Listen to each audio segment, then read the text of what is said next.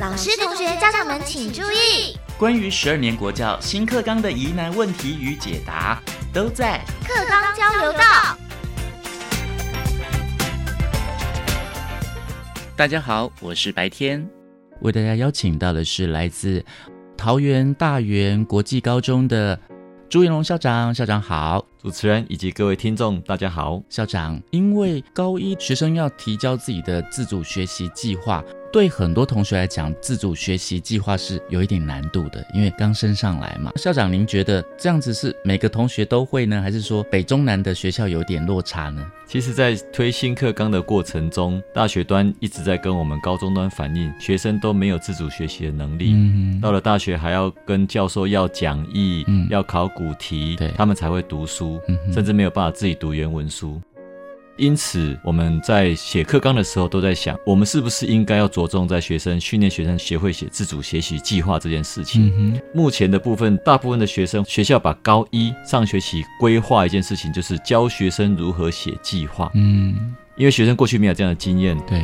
所以包含了刚才主持人所提到说没有想法该怎么办？嗯，我举一个简单的例子来讲，我们学校曾经发生一个例子，有个学生说他只想学睡觉啊，故意就是有点想要摆烂。是，可是我们的自主学习社群的老师很认真引导他说，嗯，那你睡着了怎么研究睡觉？后来那个学生就想说，哎，那我家有养猫。我来研究猫的睡觉。嗯，OK，慢慢进入一个他有兴趣的主题了。是，所以这个孩子后来的自主学习计划是研究哺乳类的睡觉，嗯哼，鸟类的睡觉，是爬虫类的睡觉。哇，他一个学期十八周，他希望研究不同种类的动物，它的睡觉的形态。是，所以其实学生不是没有做研究的能力，嗯哼，是我们过去从来没有启发过他。他从来没有产生过兴趣。其实与生俱来的动能是有的，只是在过去我们传统教学上把这些都压抑下去。没错。所以当我们新课纲打开这个可能性之后，学生突然发现，原来这些东西可以被研究哦。嗯而且自主学习并没有要求一定要产出非常漂亮的研究成果，由他自己决定他要产出什么。嗯。所以他没有那么大的压力。对。所以他开始慢慢学会了自主学习，嗯，以及时间管理。朱元荣校长的自主学习，每个学校每个学生，只要他自己提出来的，有没有一个范本有，因为。其实大家都没有做过，后来国教署有共同研讨出一个可能的样本给大家看，所以里面包含了你自主学习所可能需要的时间，每周的进度是什么？是你有没有需要一个老师来指导你这些东西？嗯，还有你需要什么样的设施设备？你可以提出来。嗯，有些可能需要到实验室，有些可能需要到什么专科教室，这些都可以在里面提出来。还有他预期成果是什么？嗯，他希望他自主学习完的之后预期的成果是什么？他必须都。把列出来，这个计划案才能够送交我们的审查老师这边做审查，而且必须审查之前要经过家长核可，监护人要核可之后，才能够提交审查通过，才能够做第二学期的执行。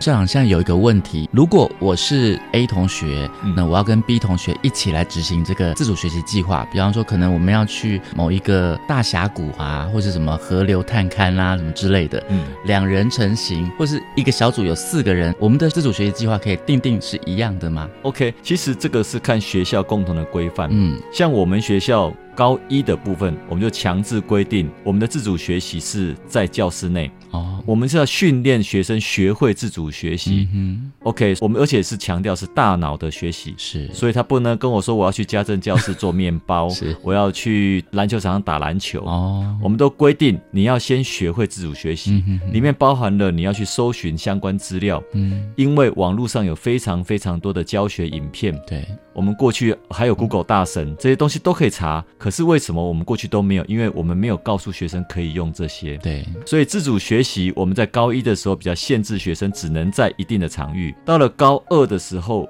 我们就开放了，学生可能可以到一些专科教室，也可能可以到图书馆查资料，哦，也有可能到实验室，都可以。他如果说要到户外去的，那他自主学习计划里面就特别要撰写清楚，嗯，因为这个要家长要帮忙，哦，然后他的交通都要算进去，对，所以我们都会比较开放的性质。我们是希望鼓励学生勇敢的去做自主学习，但是学校必须在一定规范之下，不能让学生为所欲为。嗯哼。朱彦龙校长的，因为现在很流行那个所谓的 USR，嗯很多学校同学可以跟着学校到社区去，嗯做一些合作。嗯那如果说我的自主学习是要跟社区合作的话，那是到户外去嘛？嗯嗯，我大概几年级的时候才可以提出来？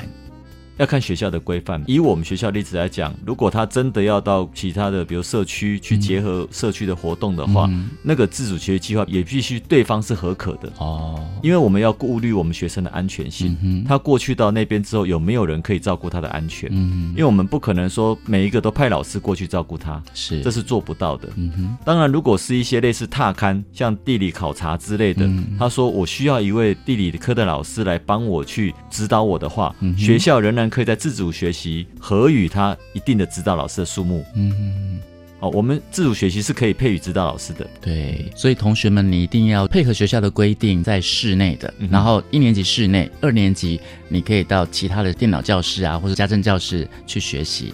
那三嗯年级你才可以自由选择，你可以到户外去这样子。我们二三年级都开放，但是嗯也就是说，他自主学习必须计划要写得好，嗯，能够说服学校这边通过计划的审查，是我们才会让他去执行。嗯哼，校长同学可以自己提出来的。那如果说 A 同学跟 B 同学是这一组的四个人的自主学习嗯都一样，只是说家长的签名不一样，这样可以吗？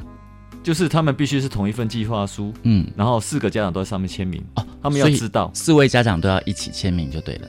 诶，也可以分开签没有关系啦，哦。但他必须说在计划书上填写我的组员有哪些，嗯然后再带回去给自己的家长签，名。是，嗯，所以这样家长也要负很大的责任呢，不是说以前都是大家想说啊，反正老师知道就好了，老师退回来给家长联络部写说，哎，你要去参加这个户外活动，嗯。家长有的不知道，嗯。所以现在都一定要要到家长的这个签名才可以参加。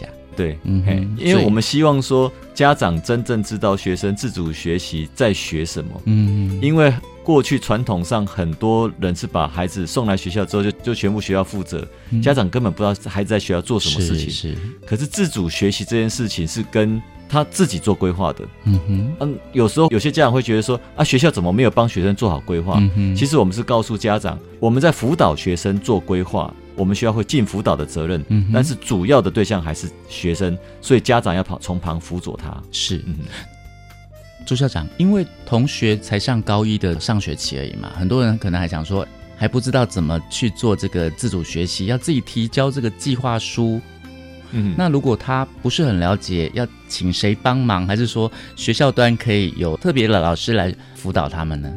有蛮多学校像我们学校一样成立所谓自主学习的教师社群。嗯哦，我们学校有将近快十位的自主学习的社群老师，嗯这些社群老师是经过培训的，嗯他们真正了解自主学习的精神，还有我们学校自主学习开发的工具。嗯，我们自主学习还有建立一个平台网站，学生必须上去填计划，是，所以必须是有经验的老师去指导他们做自主学习。嗯所以当学生说啊我不知道想什么主题的时候，就像刚才我讲的，我们老师就会引导他，。是，我们不相信一个孩子从小到大从来没有过除了课本之外想学的东西，嗯哼一定有，只是是过去都被压下来。嗯哼，所以我们反而去引导学生说，你可不可以想一想，哪一些东西是你以前想学而没学到？我们开始思考一下，从这里开始学起。嗯哼。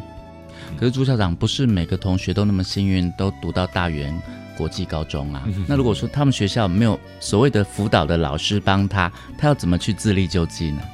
应该这样讲，就是说，其实我们学校目前也在做积极的扩散工作。嗯，有好几个高中已经都联络我们的图书馆部分过去做分享，是，因为过去确实这个过去都没有经验，所以我们也很乐意去服务别的学校，嗯告诉他们学校，甚至我们学校的那个开发出来平台，我们也愿意分享给其他学校，嗯让他们知道说，对一个自主学习的社群老师来讲，他有什么工具可以使用，嗯哼，他可以安排怎样的前置的课程，我们称为先备的课程。嗯，这些其实我相信老师的能力在这里，只要稍微了解一下，要衔接上来都不是那么困难的。是，所以同学也不用太担忧哦，因为你高一虽然要提交自己的自主学习计划书，但是呢，老师都可以从旁协助的。嗯嗯但是家长要记得要共同来监督。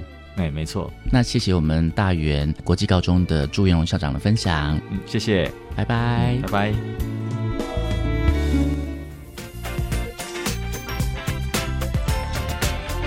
我是白天课纲交流到，下次再见喽。